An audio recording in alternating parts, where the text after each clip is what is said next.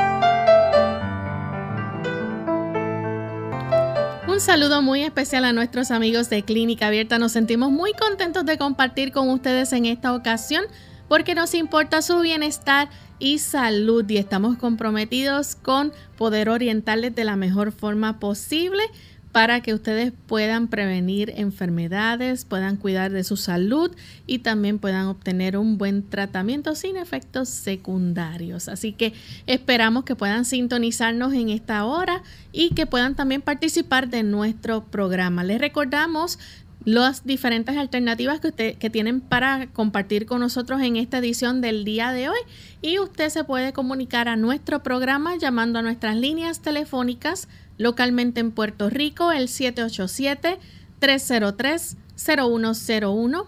Para los Estados Unidos, el 1866-920-9765. Para llamadas internacionales libre de cargos, el 787 como código de entrada 282-5990 y 7637100. También pueden visitar nuestra página web radiosol.org en vivo a través del chat. Usted puede hacer su consulta y también aquellos amigos que nos siguen a través de las redes sociales, recuerden nuestra plataforma en Facebook. Pueden participar a través de Facebook Live haciendo sus preguntas. Así que desde este momento pueden comenzar a escribir o llamar a nuestro programa.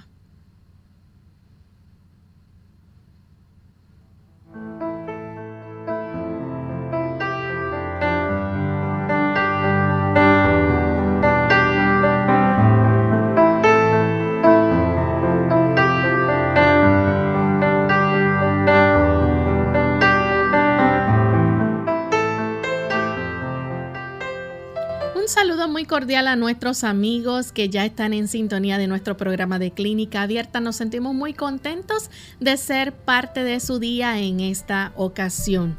En compañía del doctor Elmo Rodríguez, como todos los días, estamos aquí. Saludos, doctor. Saludos cordiales, Lorraine. ¿Cómo están las cosas? Muy bien, ¿y usted? Muy bien, así espero que también estén para nuestros amigos, al igual que lo está para nuestro personal. De todas maneras, deseamos que en esta edición ustedes sientan esa calurosa bienvenida a través de la distancia.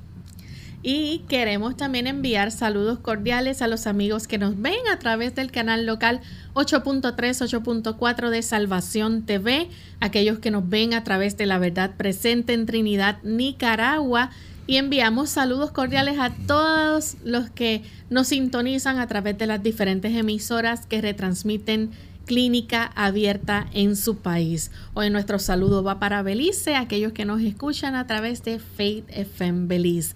Así que desde Puerto Rico les enviamos un cariñoso saludo. Vamos en esta hora a escuchar el pensamiento saludable para hoy. El pensamiento saludable dice así. Dios nos ha dado cierto caudal de fuerza vital. Nos ha formado también con órganos adecuados para el cumplimiento de las diferentes funciones de la vida y tiene dispuesto que estos órganos funcionen armónicamente. Si conservamos con cuidado la fuerza vital y mantenemos un buen orden del delicado organismo del cuerpo, el resultado será la salud. Pero si la fuerza se agota demasiado pronto, el sistema nervioso extrae de sus reservas la fuerza que tanto necesita y cuando un órgano sufre perjuicio, todos los demás quedan afectados. Así es, tenemos un caudal de fuerza vital que Dios nos ha permitido tener para que lo administremos. Esa cantidad de energía de la cual disponemos, gracias a Dios, se puede mantener. Pero si usted es una persona que desdeña su cuerpo y piensa que su cuerpo tiene capacidades infinitas, en realidad lo que estará provocando será un agotamiento de esas reservas, de tal manera que cuando usted vaya entrando en edad y los órganos comiencen a manifestar ese proceso de envejecimiento, que es natural en todas las personas, usted entonces tendrá una menor fuerza que le capacitará para que todos los órganos puedan funcionar adecuadamente. No abuse de su cuerpo, aprenda a vivir Dios nos ha dado los ocho doctores de la salud para que usted conserve en la mejor condición posible la energía que Él le ha dado abundantemente desde su nacimiento. Gracias doctor por compartir ese pensamiento con nosotros. Y antes de entrar a las llamadas de nuestros amigos y las consultas, queremos recordarles la jornada de salud. Hoy ya es el último día, ¿es así, doctor? Así es. ha estado muy bueno los temas, muy interesantes y sabemos que muchas personas se han conectado a través de las diferentes plataformas y redes sociales y queremos invitarles al tema de esta noche. ¿Cuál va a ser el tema de hoy? Bien, en esta noche estaremos tocando el tema en relación a las enfermedades autoinmunes que tiene muchísimo que ver con nuestro sistema inmunológico y por supuesto cuando nosotros sabemos cómo tratar nuestro sistema inmunológico, cómo cuidarlo, ahuyentamos la oportunidad de que esas condiciones autoinmunes nos afecten.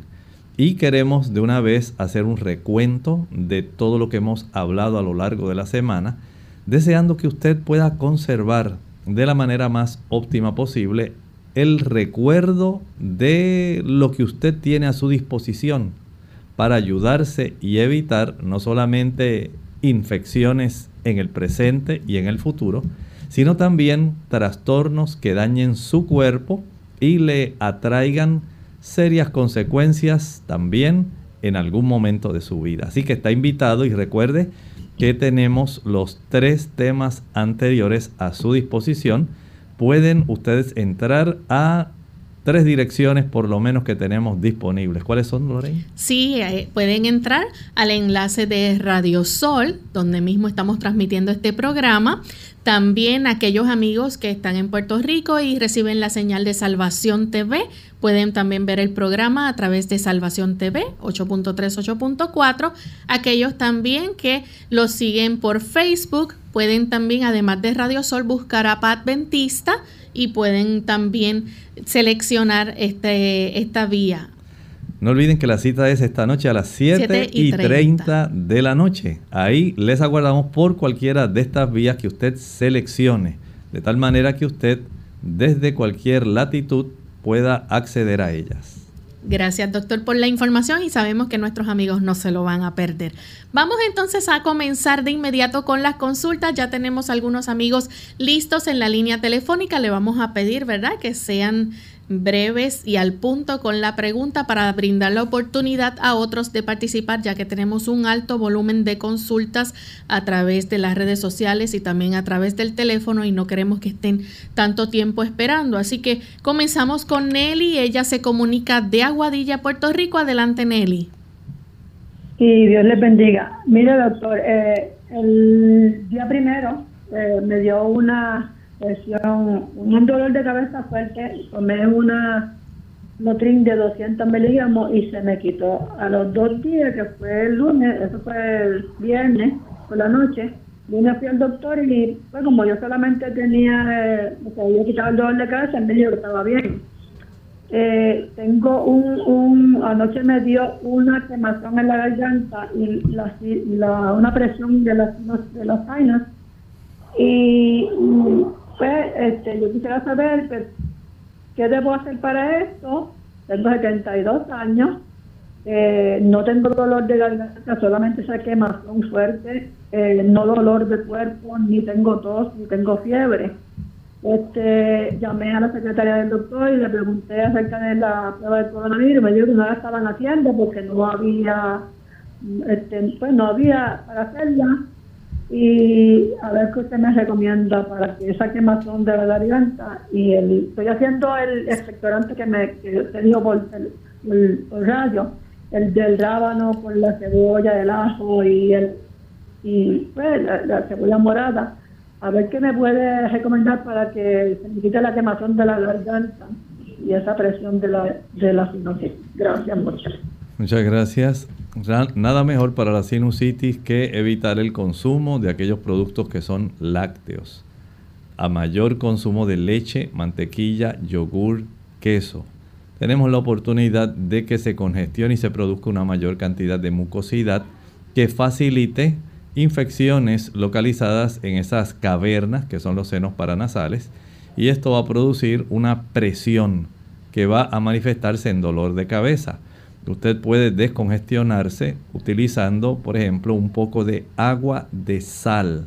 Puede para una taza de agua añadir un cuarto de cucharadita de sal, agite bien y con esto puede practicar, digamos, instilaciones nasales para que se pueda descongestionar y la mucosidad se pueda básicamente liquificar y aliviar la sensación de presión. Puede también practicar inhalaciones de eucalipto. Es muy adecuado para esto. Para el malestar de la garganta, puede usted hacer gárgaras de carbón. Proceda a utilizar una cucharadita de carbón pulverizado activado disuelto en media taza de agua. Esta agua si está tibia mucho mejor, agítela y con este tipo de producto, si le añade una pizquita de sal, también le puede ayudar, va a ser gargarismos para que usted pueda tener alivio de su garganta. Bien, la próxima consulta la recibimos a través de Facebook Live. Nos escribe Silvia Agurto. Ella dice, doctor, tomo antidepresivos y me provocan dolor de garganta que me duele hasta la cabeza y ardor en los ojos. No puedo dejar de tomarlos por el momento. ¿Qué puedo hacer entonces para aliviar este efecto secundario de la sertralina? Muy bien, podemos hacer algunas cosas sencillas. En primer lugar, si esto ya notado que es un efecto del uso de la sertralina, podemos utilizar, digamos, una cucharadita de la pulpa de sábila para ella ingerirlo. Esto le va a calmar en gran medida esa molestia y puede preparar té de manzanilla. Ese té de manzanilla lo va a colar con un colador de tela y lo va a utilizar como un lavado ocular, como si fuera un colirio, dos gotitas en cada ojo cada vez que sea necesario. La próxima consulta la recibimos de Fabiola. Ella se comunica desde los Estados Unidos. Adelante, Fabiola. Buenos días, doctor. Buenos días. Mi pregunta es la siguiente. el nivel de las de la hemoglobina me salió a 11.8 menor de, lo normal y no era primera vez que la hemoglobina me sale baja en diferentes ocasiones. Me, he hecho el examen, soy vegetariana. ¿Qué alimentos podría contribuir para, para aumentar el nivel de hemoglobina? Gracias. Gracias a usted. Bueno, el saber no solamente el nivel de hemoglobina, habría que saber cómo está el hematocrito en este tipo de paciente el volumen corpuscular medio y el hematocrito corpuscular medio. Y esto nos da una idea, porque hay personas que tienen deficiencia no solamente de hierro, sino también de ácido fólico y vitamina B12. No solamente el hierro va a producir anemia. Por otro lado, sería interesante si ya usted tiene este antecedente, el que usted vaya a su médico y le pueda ordenar algunos estudios para determinar cómo está el nivel de ferritina, la transferrina también, eh, el hierro, también en general el porciento de saturación. Todo esto es interesante y si aún así eh, hay trastornos, en ocasiones hay situaciones de anemias que más bien son genéticamente desarrolladas. Digamos, personas que tienen anemia drepanocítica, talasemia, y a veces lo desconocen y llevan mucho tiempo notando este tipo de trastornos. De tal manera que usted primero trate de corregir, digamos, preparando su jugo de zanahoria, remolacha, añadiéndole el jugo de un limón, algunas hojas, 15 o 16 hojas de espinaca, se cuela y se toma. Esto le va a ayudar por lo menos para suplir el hierro. Pero verifique si es una deficiencia de hierro por los estudios que le dije, o si hay alguna otra deficiencia, en su caso si es vegetariana, si es vegana, pudiera necesitarse la administración de una tabletita de B12, por lo menos de 500 microgramos a 1000 microgramos en días alternados, en lo que usted alcanza una cifra que sea adecuada. Hacemos nuestra primera pausa y cuando regresemos continuaremos contestando más de sus preguntas. La tecnología a nuestro beneficio. Hola, les habla Gaby Zabalúa Godard en la edición de hoy de Segunda Juventud en la Radio, auspiciada por AARP. La tecnología ha transformado radicalmente nuestras vidas, desde el teléfono celular y computadora hasta los nuevos dispositivos para escuchar música, tomar fotografías y recibir correos electrónicos. Quizás para ti ya no sea tan indispensable poseer lo más reciente en el mercado. No obstante, podría sorprenderte si supieras que los avances tecnológicos también sirven para tu beneficio. Por el momento, están a la venta nuevas tecnologías que están transformando el modo de recibir y percibir el futuro, ofreciendo alternativas para los adultos mayores gocen de una vida más independiente y segura. Tomemos como ejemplo la llamada llave de la salud, que salió a la venta recientemente, donde a través de un pequeño chip se puede guardar información importante sobre historial médico, prescripciones y lista de contactos, accesibles en el caso de una emergencia. De igual forma, existen sistemas muy parecidos a las alarmas de seguridad que detectan comportamientos inusuales en el hogar de un adulto mayor. Por ejemplo, si la regadera corre por más tiempo del acostumbrado o el refrigerador no ha sido abierto durante el día, el sistema llama a la persona para asegurarse de que esté bien o manda una señal de alerta a un centro de emergencia. El patrocinio de AARP hace posible nuestro programa. Para más información visite aarpsegundajuventud.org. Ojo con los refrescos. Un estudio preliminar publicado en la revista de salud de los adolescentes sugiere que el consumo elevado de refrescos o bebidas gaseosas puede estar relacionado con una mayor proporción de fracturas de huesos posiblemente porque el ácido fosfórico que contienen estas bebidas estimula la excreción del calcio. Para algunos expertos, el problema es que el reemplazo de la leche por los refrescos reduce el aporte de calcio al organismo.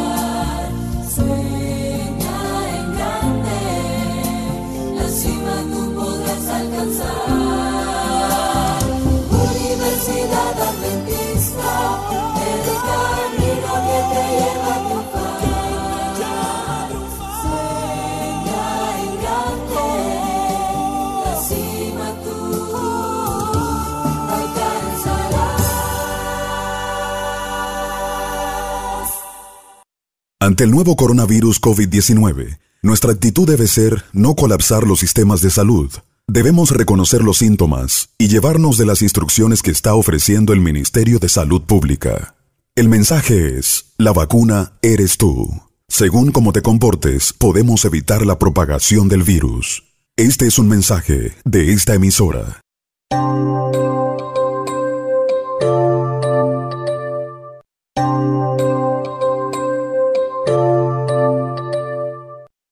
Ya estamos de vuelta en Clínica Abierta, amigos, y continuamos contestando sus consultas. En esta ocasión tenemos vía telefónica a Luis. Él nos llama de la República Dominicana. Luis, le escuchamos la pregunta. Sí, buenos días. Hace alrededor de dos meses vengo teniendo problemas del estómago. He visitado el médico, me hicieron una endoscopía y determinaron de que tengo el parásito Helicobacter pylori.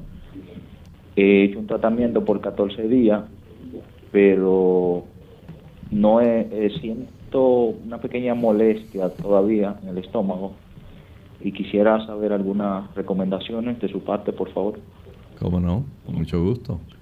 En las personas que tienen este problema, en primer lugar, recuerde que hay que evitar el uso de aquellos productos que van a facilitar que continúe la inflamación a nivel estomacal. Por ejemplo, Evitar el uso del chile, el pique, el ají picante, la canela, los clavos, la nuez moscada, la pimienta, los diferentes tipos de salsas como ketchup o mayonesa, el uso del glutamato monosódico, evitar el café, mientras use café no va a mejorar, evitar el chocolate, el alcohol, el tabaco, también las frituras, y los productos que son altamente azucarados, jugos, maltas, refrescos, bombones, helados, paletas, bizcochos, galletas, flanes, chocolates. Todos esos productos le facilitan al helicobacter el que se pueda permanecer reproduciendo dentro de su estómago y pueden hacer básicamente ineficaz el tratamiento que usted ha estado haciendo por 14 días procure hacer eh, ese tipo de ajuste en su alimentación, evite esos productos y ahora tome el agua de papa. El agua de papa es muy adecuada para esto. Va a licuar dos tazas de agua con una papa cruda pelada. Una vez licúe y cuele, utilizará media taza del agua de papa media hora antes del desayuno, media taza de agua de papa media hora antes del almuerzo media taza de agua de papa media hora antes de la cena y media taza al acostarse cada día. Esto ayuda para que en un lapso de unas seis semanas no pretenda que una semana se le vaya el malestar. Recuerde que ha estado por tanto tiempo inflamada esa mucosa que no podemos pretender que ahora de la noche a la mañana todo se vaya a arreglar hay que darles oportunidad y darle oportunidad a que también el efecto de los fármacos, que de una u otra forma siempre también inflaman un poco la mucosa, se puedan básicamente desaparecer. Adopte un tipo de alimentación más sencilla, menos irritante y entiendo que usted en ese lapso de tiempo debe tener una mejoría sustancial.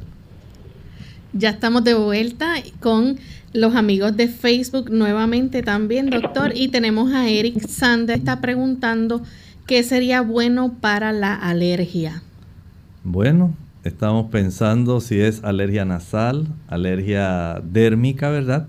Vamos a hacer, vamos a decir que tiene un problema de alergia del tipo fiebre de heno, alergia nasal, porque es común en esta época, porque hay una mayor cantidad de polen, hay un clima más seco.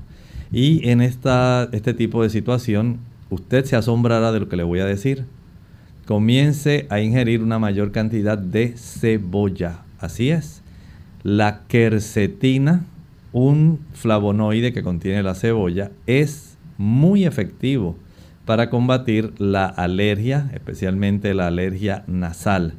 El utilizar jugo de zanahoria le da una mayor fortaleza a la mucosa nasal también, eh, dándole esa capacidad de usted mejorar. Evite el consumo de azúcares. Los azúcares hacen que las células cebadas que abundan en la mucosa nasal produzcan un tipo de reacción más violenta utilizando una mayor cantidad de histamina. Evite el queso, la leche y los huevos son tres de las sustancias que más facilitan el desarrollo de alergias nasales. Le deseo mucho éxito, procure hacer lo mejor posible. Tenemos a Olga de San Juan, Puerto Rico. Adelante, Olga, con la pregunta. Sí, es que tengo discriminado y uno espuelos en la espalda. Empieza el doctor, los medicamentos no me ha hecho nada. A ver si me da algo que me vivir. Bueno, entiendo que por lo que usted nos ha estado describiendo, está bastante compleja su situación. Siendo que hay discos herniados, hay espuelones y hay otras situaciones que aparentemente concuerdan con el asunto de la osteoartritis, no podemos pretender que con un solo producto todo esto pueda desaparecer. Recuerde que el aspecto de la herniación discal, ese debe ser corregido. Y no tenemos una forma natural de nosotros poder corregir un disco herniado. Esto pues puede tener múltiples causas. Desconocemos cuál es la causa por la cual a usted se le hernió el disco, a qué nivel sucedió esta herniación, si a nivel cervical o a nivel lumbar o torácica, cuánta compresión, si además de esto hay algún tipo de ruptura del anillo fibroso de ese disco, si hay también alguna otra compresión adicional de alguna raíz nerviosa.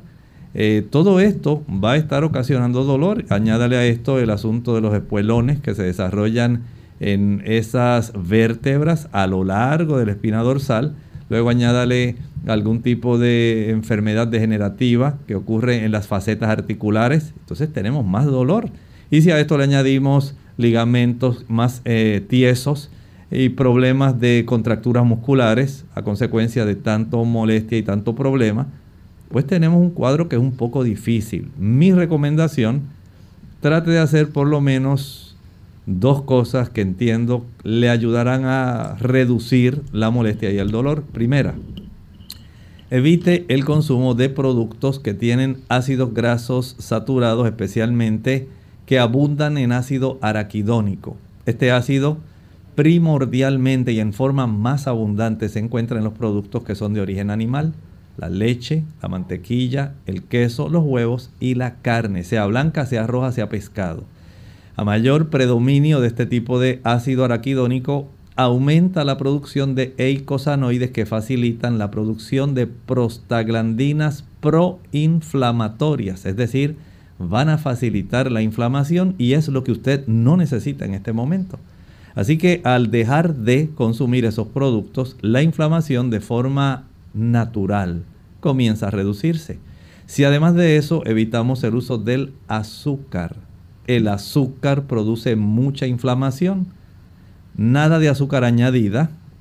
Evitamos los jugos, maltas, refrescos, bombones, helados, paletas, bizcochos, galletas, flanes, chocolates, brazo gitano, tembleque y también el arroz con dulce.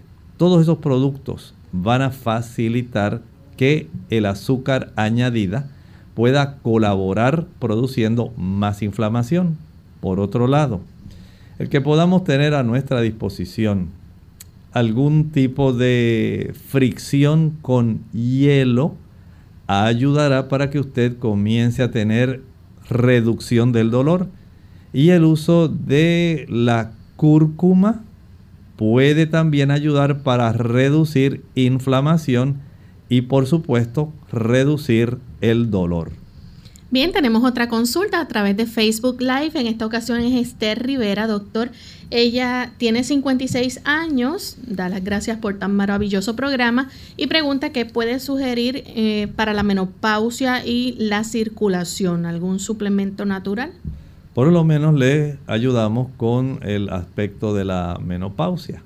Las damas que entran en esta etapa de la vida van a tener estos trastornos vasomotores. Esto quiere decir que los receptores de las arterias generales del cuerpo van a estar ahora muy sensibles y van a ser también muy reactivas a una diversa cantidad de sustancias y hormonas que circulan en nuestra sangre. Y van a tener esa oportunidad de que de momento se cierran y de momento se expanden, se abren. Así que usted va a tener calores alternados con frío. Y este tipo de trastorno es muy frecuente en las damas porque al haber reducción de la cifra de estrógenos circulantes por motivo de que usted entró en esta etapa menopáusica, donde los ovarios ya no producen suficientes estrógenos, va entonces a desarrollarse este tipo de hipersensibilidad de las pequeñas arterias que controlan básicamente la vasodilatación que se abran o la vasoconstricción que se cierren esas pequeñas arterias. De ahí entonces que algunos alimentos que usted comerá, que son ricos en estrógenos, tendrán un efecto, pero otros que pueden ser contrarios pueden tener el efecto opuesto, sus cambios también de, de emociones y otro conjunto de factores que pueden estar colaborando en este tipo de desarrollo de estos trastornos. Por ahora, les recomiendo que usted pueda utilizar, si está a su alcance, preparar leche de soya pura, un vaso de leche de soya rica en isoflavones. Esto le puede ayudar mucho. Pero si usted no está dispuesta a pasar trabajo y no quiere entrar en este tipo de dinámica donde usted literalmente entre más de lleno a cuidar su alimentación, puede entonces ahora utilizar algún suplemento de isoflavonas que contiene genisteína, diaceína y gliceiteína para poder ayudarle a tener un mejor control de su situación. La siguiente consulta la hace el señor González de San Juan. Adelante. Buen día, gracias. Buen día. Eh, yo eh, quería saber, el, el té de llantén y diente de león, ¿se pueden beber juntos o, o es mejor separado? ¿Y, ¿Y cuáles son los beneficios? Gracias. Muchas gracias. Bueno, cada uno de ellos tiene su utilidad. Usted sabe que el té de llantén muchas personas lo utilizan para condiciones que son especialmente gastroenterológicas, problemas del estómago, también del intestino. Tiene uso también en los ojos, tiene uso para muchas personas en terapias contra el cáncer. El diente de león tiene usos para trastornos hepáticos, muy bueno. Ayuda también en situaciones donde se necesita un diurético. Ayuda también en situaciones donde se quiere controlar mejor el colesterol. Ayuda a algunas personas para reducir levemente las cifras de la glucosa. Así que ahí tiene una variedad. Todo depende de lo que usted padezca. El que usted lo combine o no qué cantidad va a utilizar o no. Todo depende de lo que usted padezca. Así que desde ese punto de vista, sea sabio y aquí late lo que le estoy diciendo. Bien, y continuamos entonces con la siguiente consulta que la hace Esther de Estados Unidos. Adelante, Esther. Ajá, buen día. Bienvenida.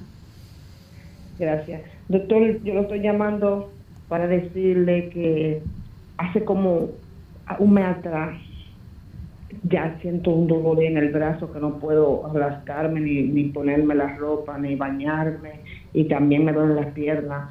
No sé si fue por la cuarentena que, que subió un poco de peso, pero la molestia más es más en el brazo derecho, en el brazo derecho.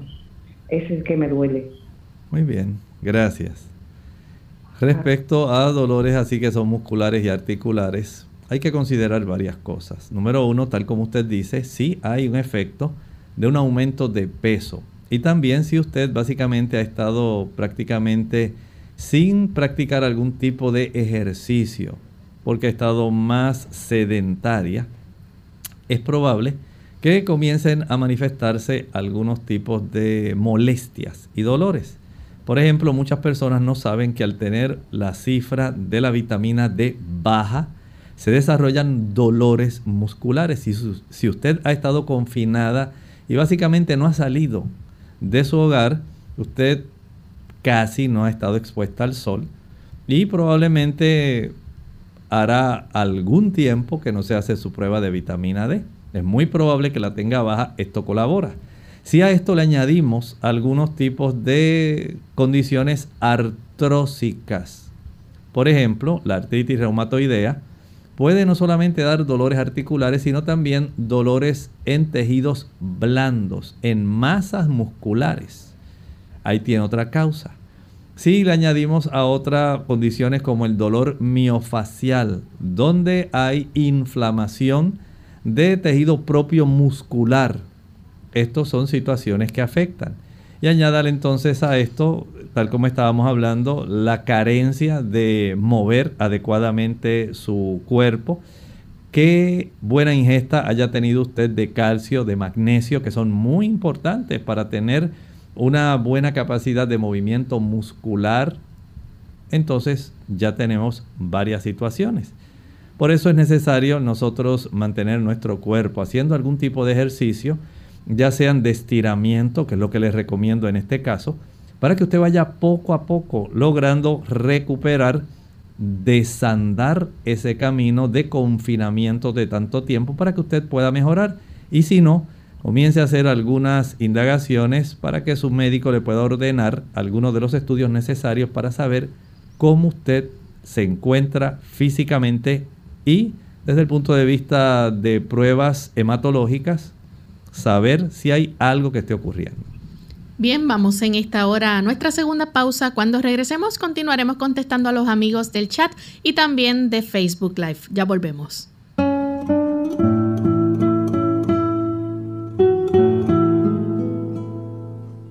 Es imposible resignarse a reptar cuando uno ha nacido con el impulso de volar.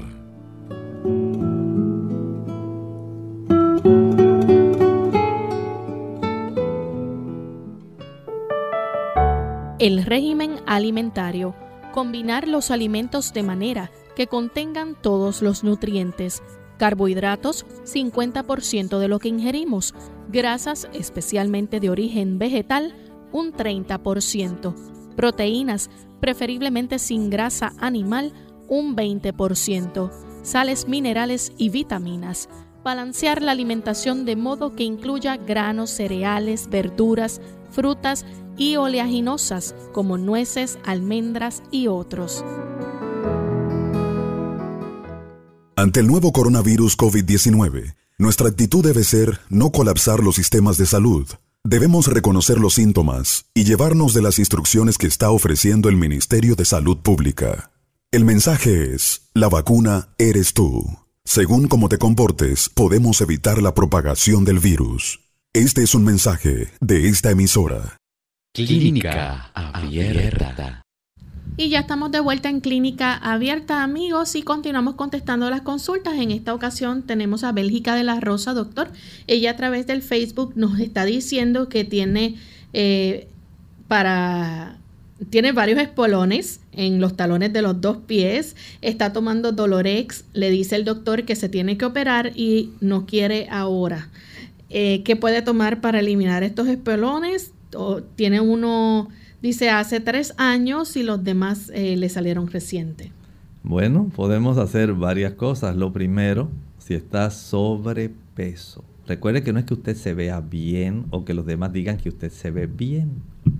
Es que usted, si tiene sobrepeso, le está imponiendo al centro de gravedad que distribuye el peso, que básicamente van a ser sus talones, sus pies, pero especialmente los talones, van a estar sosteniendo una mayor cantidad de masa y esto va a incidir en procesos inflamatorios que facilitan que en esa área comience a desarrollarse a consecuencia de esa inflamación por causa del sobrepeso. Se desarrolla entonces localmente una irritación que facilita el desarrollo de depósitos de calcio, dando lugar a ese tipo de espuelón. De tal manera que mientras usted tenga el mismo peso, básicamente no hay probabilidad de que esto desaparezca. Pero si usted baja el peso, recuerde que no es que usted se vea bien, no es que los demás la vean bien, es que usted tenga el índice de masa corporal BMI que no exceda de 25. Y eso, por supuesto, su médico le puede decir para que usted sepa cuál es su índice de masa corporal. Además de eso, puede sumergir ambos pies en agua caliente y agua fría. Esto por lo menos alivia. Recuerde que en esa área tenemos, hay músculos y hay fascia plantar. Hay músculos que se encargan de cerrar los dedos de los pies, están en esa zona. Pero también hay una fascia plantar, un tipo de membrana o envoltura que va a mantener esas estructuras de abajo, básicamente de la planta del pie, en su lugar Eso también se inflama a consecuencia de los problemas de este desarrollo de espuelones. El sumergir los pies en el agua más caliente que pueda sin que se queme. Por lo menos 30 segundos en agua caliente, 10 segundos en agua fría que tenga hielo. Regresamos a los 30 segundos agua caliente, 10 segundos en agua fría con hielo. Y así usted alternando unas 15, 20 veces, comenzará a notar mejoría. Hay personas que para facilitar todavía una mayor capacidad de mejoría, utilizan un suplemento llamado Picnogenol. Bien, la próxima consulta es un anónimo de la República Dominicana. Quiere saber si el aguacate sube la presión. Bueno, solamente bajo ciertas condiciones podría ocurrir eso. Normalmente no. Pero si usted es de esas personas que está en sobrepeso, que tiene el colesterol alto, los triglicéridos altos, y además de eso es de esos que le encanta el aguacate y no se conforma con una rebanada de aguacate, una tajada, y usted quiere comerse medio aguacate o el aguacate completo. Y prepara esos ricos preparados de aguacate relleno, eh, guacamole, tantas cosas que se preparan y usted básicamente por su apetito voraz se acaba el aguacate. Puedo decirle que van a elevarse los triglicéridos. Evítelo. Recuerde que al elevarse los triglicéridos se eleva las lipoproteínas de muy baja densidad, VLDL y esto afecta el colesterol total. Así que de una u otra forma, si usted no usa esa palabra clave que Dios nos ha dado, que es uno de los ocho doctores, la temperancia. Las cosas buenas las utilizamos moderadamente. Aquellas que sabemos que son perjudiciales, las descartamos. Y en este caso, aun cuando el aguacate es riquísimo, buenísimo, usted por sus condiciones le conviene entonces utilizar una rebanadita. Bien, tenemos otra consulta y es de Gina de Aguas Buenas. Ella envía saludos y quiere saber qué recomienda o si, el, o si usted recomienda los pellets. Bueno, eh, para las personas que nos están escuchando, estos son unos dispositivos que se ponen subdérmicamente, o sea, esta, este tipo de productos que son hormonales se administran justamente por debajo de la piel. Y en esa forma se eh, puede ir supliendo de una manera sostenida cierta cantidad de estrógenos y en algunos casos hasta progestágenos, porque hay ginecólogos que hacen un análisis previo para saber cuánta deficiencia hay de cada uno y de esta manera ellos saber qué es lo que van a insertar. Es un procedimiento donde se inserta.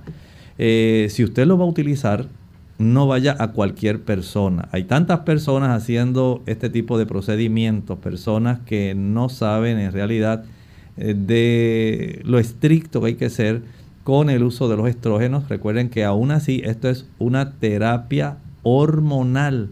Esto no es cuestión de que si a usted se lo pusieron allá en una clínica de esas de belleza para evitar que a usted la piel se le ponga arrugada y que se vea más vieja. Este no es el punto.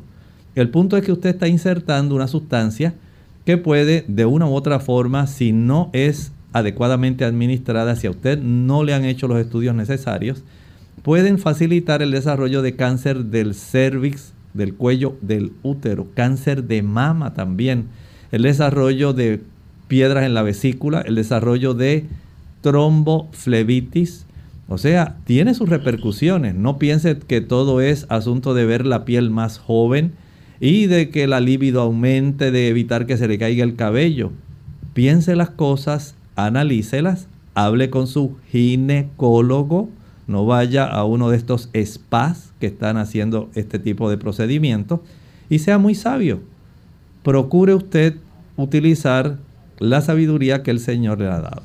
Tenemos a Nancy Flores a través del Facebook Live, doctor, y ella dice, envía saludos y dice que está un poco preocupada porque su hija se le baja la presión arterial, necesita su consejo. Bueno, entiendo que debe estar siendo vista por el médico. Esto es necesario porque todo depende de la edad de la joven, ¿verdad? O de la niña el saber si hay algún tipo de trastorno cardiovascular que se esté reflejando o manifestando en esta reducción de la presión arterial, sería muy adecuado. Si tiene que llevarla a un cardiólogo pediátrico, llévela. Esto es necesario. Entendemos que pueden desarrollarse algunos tipos de situaciones que faciliten este problema y hacer estudios para saber qué está ocurriendo es lo esencial. De tal manera que desde ese punto de vista le digo mejor preocúpese y si es posible llévelo a un cardiólogo pediátrico. Tenemos también a través de Facebook Live a Wanda Ivette.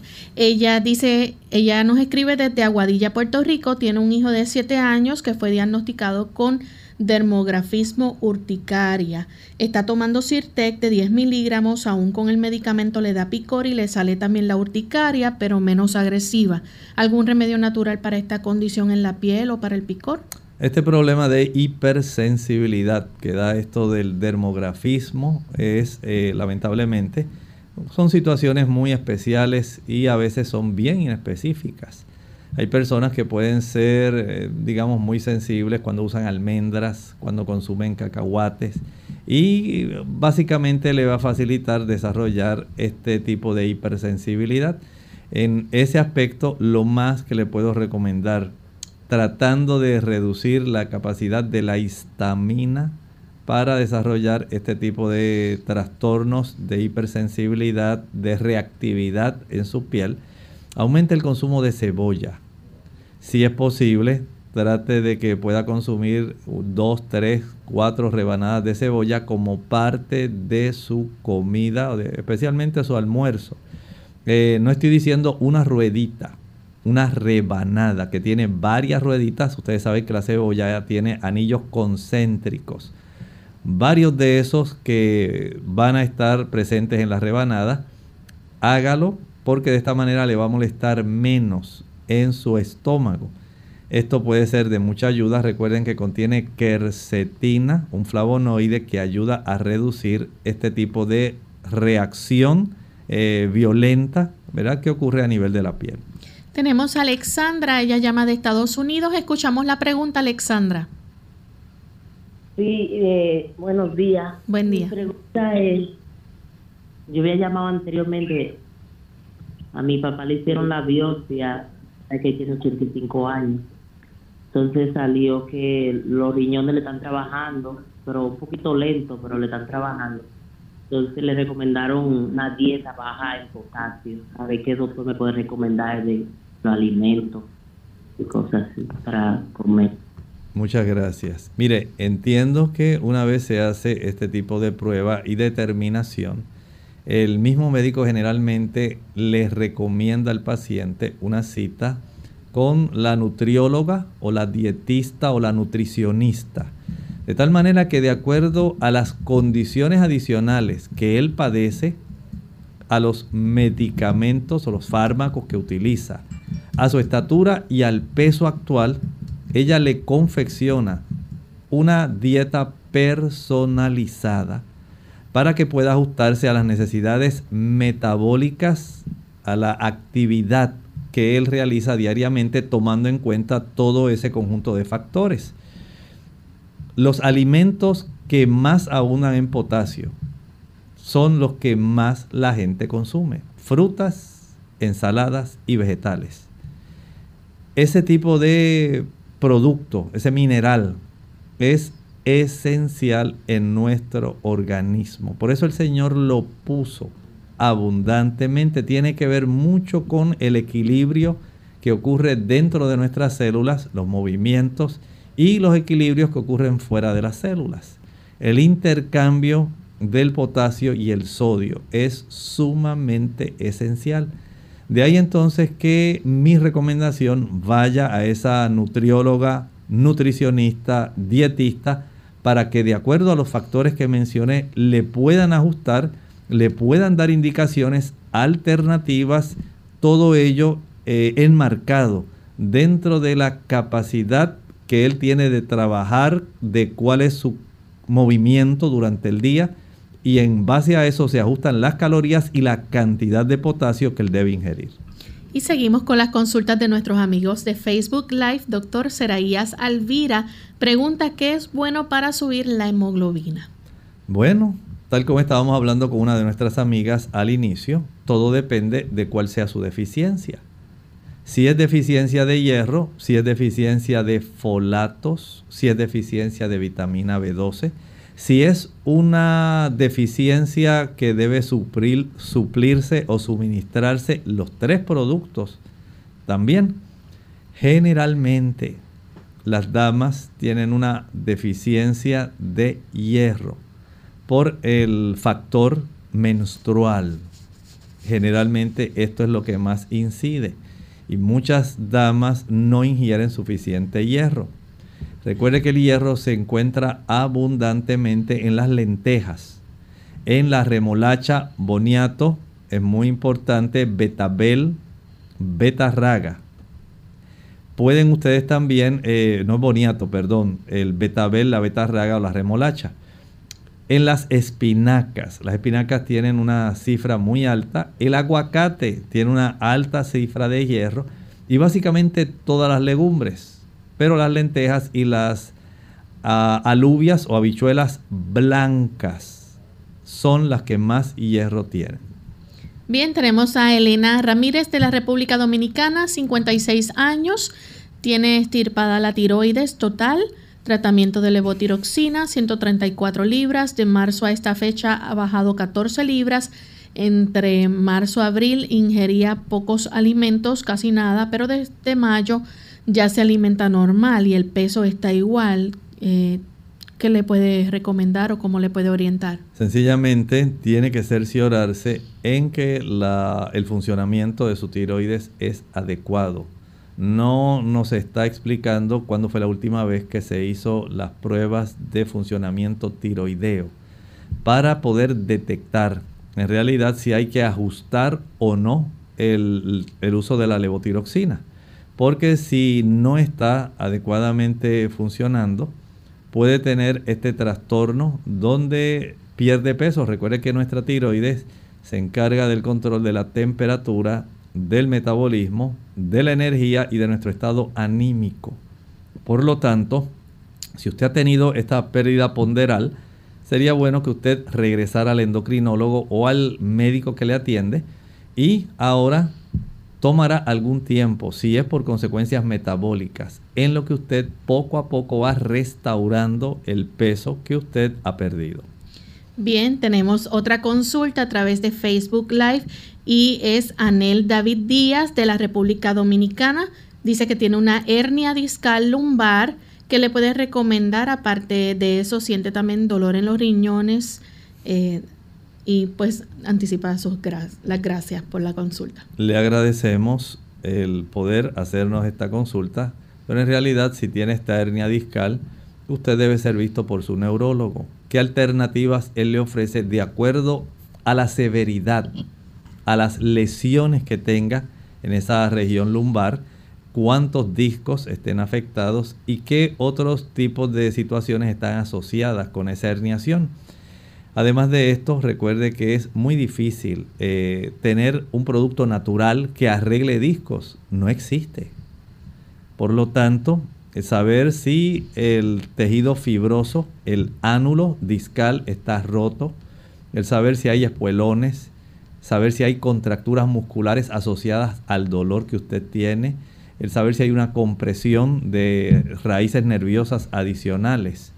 Todo esto es una clave importante porque dependiendo de la severidad del dolor y de la molestia, pudiera entonces requerirse alguna cirugía. En otros casos pudiera ser necesario tal vez algún analgésico. Hay analgésicos orales, pero también hay analgésicos tópicos, hay ungüentos que se aplican. También puede recurrir a la fricción con hielo la fricción con hielo durante 20 a 25 minutos. No estoy hablando de un bolso con hielo. Estoy hablando de que usted con un hielo, digamos, de un vaso desechable, congela agua y con este se fricciona 20 o 25 minutos en forma circular en la zona del dolor. Y esto le puede ser útil. Pero básicamente recuerde, estamos tratando el dolor, no estamos yendo a la raíz del problema. Bien, la próxima consulta la hace Carlos Ruiz. Dice, doctor, tengo 20 días de tener inflamación en el estómago y eso produce ansiedad, ardor en el tubo digestivo, en ocasiones calambre en la pierna izquierda y mucho mareo. Adicional, un dolor de espalda medio permanente. ¿Qué le puedes recomendar? Bueno, siendo que lo primero fue el problema del ardor en su sistema digestivo, hay que ir directamente al problema. Y para eso les recordamos que si la persona toma alcohol, si la persona usa café, si la persona fuma, si toma también chocolate, si utiliza frituras, si utiliza productos ricos en azúcares. El uso también del chile, el pique, el ají picante, la canela, los clavos, la nuez moscada, la pimienta, el glutamato monosódico, la salsa ketchup o catsup, la mayonesa, todo eso le va a seguir irritando prepare el agua de repollo, la cuarta parte de un repollo con un litro de agua, bien licuado, bien colado, y lo va a tomar media taza cuatro veces al día. Esto lo va a hacer por seis semanas. Bien, y ya para finalizar, antes de despedirnos, queremos entonces contestarle a María de República Dominicana Quiere saber si es obligatorio en un cáncer las quimioterapias o hay alguna otra opción y cómo prepararse entonces para las quimioterapias. Se pueden, eh, ella dice, para eh, pelear los efectos secundarios. Bueno, si usted desea paliar los efectos secundarios, es una situación que bien vale la pena ajustar. Pero, escuche bien, todo depende del tipo de cáncer. Si está localizado o si ya hay metástasis si es un cáncer que está en etapas iniciales o no. O sea, hay varias cosas, factores que deben ser tomados en cuenta, la edad de la persona, la fortaleza de la persona, otras condiciones que la persona padezca. Todo eso es lo que va a determinar si la persona está capacitada para enfrentar este tipo de quimioterapia o no. Bien, ahora sí hemos llegado al final de nuestro programa. Agradecemos a los amigos que estuvieron en sintonía y compartieron hoy sus consultas con nosotros. Lamentamos que se haya agotado el tiempo, pero les invitamos a que nos compartan esas consultas la próxima semana. Ya hoy tenemos que finalizar, no sin antes recordarles nuevamente que esta noche culmina la jornada de salud. Usted puede sintonizarla a través de Facebook, nos puede buscar en Radio Sol 98.3 FM, también canal local Salvación TV 8.3, 8.4 y por APA Adventista. Estos tres, estas tres vías tiene para poder ver el programa esta noche a las 7 y 30. Y finalizamos entonces con este pensamiento para meditar. Amado, yo deseo que seas prosperado en todas las cosas y que tengas salud, así como prospera tu alma. Nosotros nos despedimos y será entonces hasta el siguiente programa de Clínica Abierta. Con cariño compartieron el doctor Elmo Rodríguez Sosa y Lorraine Vázquez. Hasta la próxima.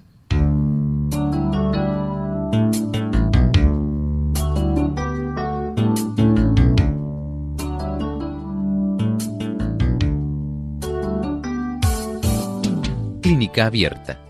No es nuestra intención sustituir el diagnóstico médico antes de poner en práctica cualquier consejo brindado en este programa, usted debe consultar con su médico. Hasta la próxima.